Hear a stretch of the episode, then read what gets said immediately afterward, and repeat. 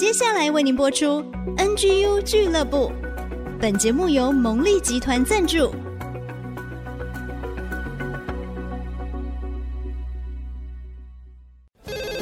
开拓职场的视野，体会家庭的影响，陪你一起找到唯一，成为自己的第一，迎向改变的瞬间。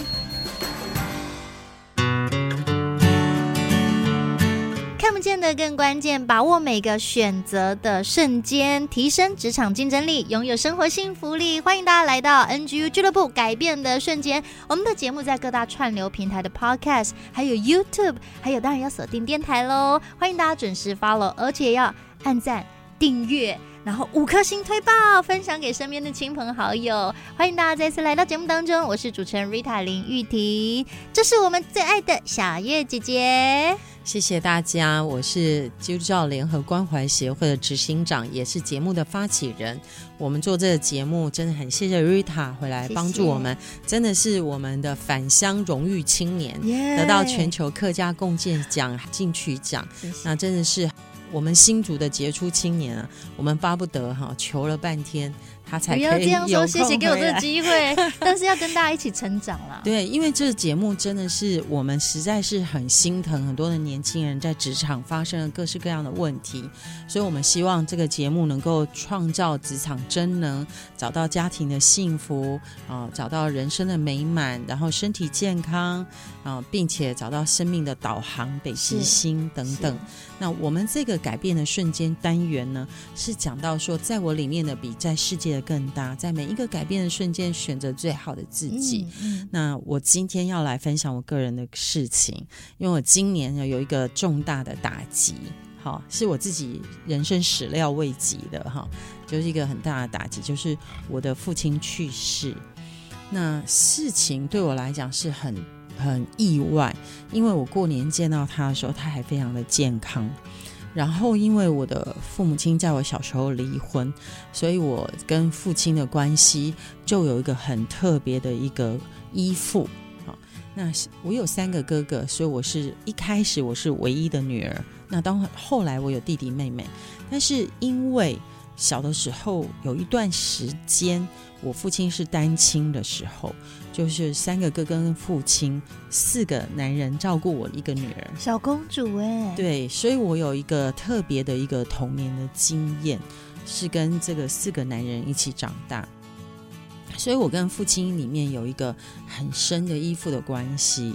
那这些年来呢，神也很恩待我，我我曾经在青春期的时候跟他有很多的拉扯，很多的不愉快，可是这十几年我们两个人和好。其实将近二十年和好的旅程，我希望我自己能够对他道歉、嗯、道谢、嗯、道爱，那预备自己。但我没有想到有一天道别的时候，是我仓皇失措。而且事实上，我从十八岁就独立生活，到现在已经五十几岁了。我没有想到有一天我父亲去世的时候，我居然这么焦虑，我居然这么的。焦躁不安，当然非常多的悲怆，非常多的悲伤。我都跟我的先生说，我觉得好像出了一个大车祸。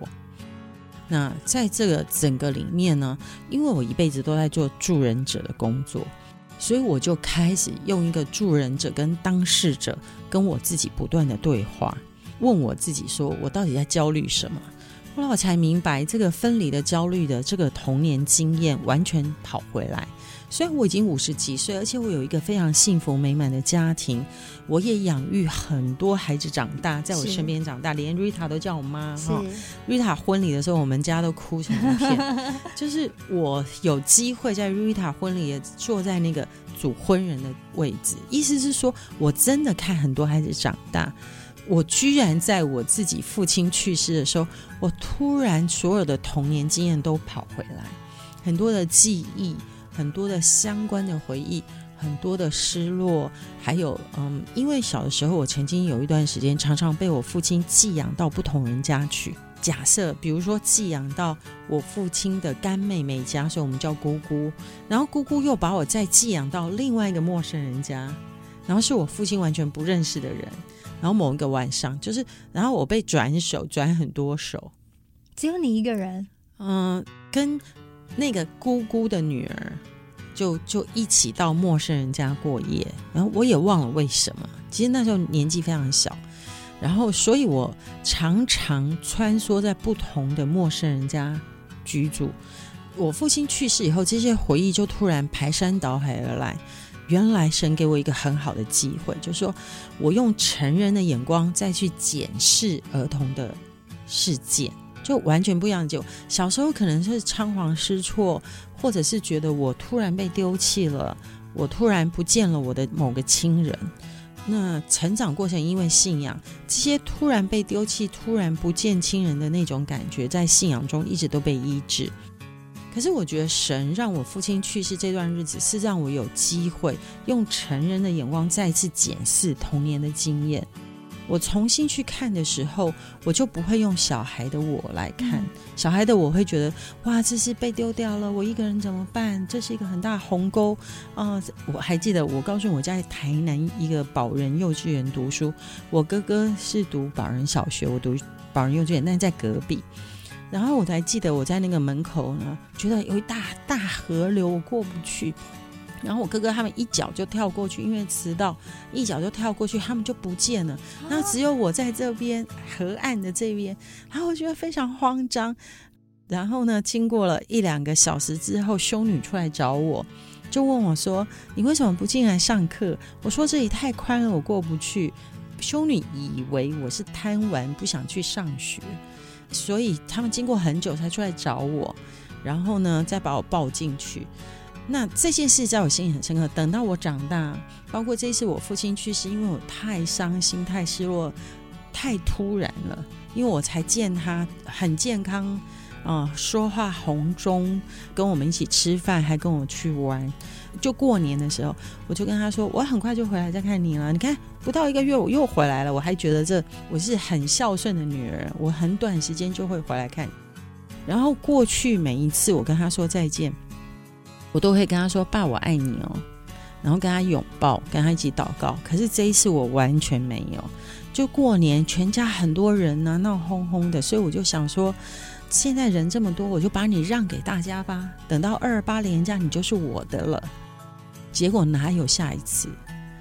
那所以我非常伤心，因为非常伤心，所以我就很低落，然后提不起劲，我就回去走童年走过的路，回去找以前我们小时候住过的家。然后在那个过程中，我就发现，什么一道河流在幼稚园门口，根本是一个水沟啦。可是那时候你害怕啊，还有太小了，就跨不过去。那个很矮小的我是真的跨不过去，可是现在长大的我一脚就跨过去了嘛。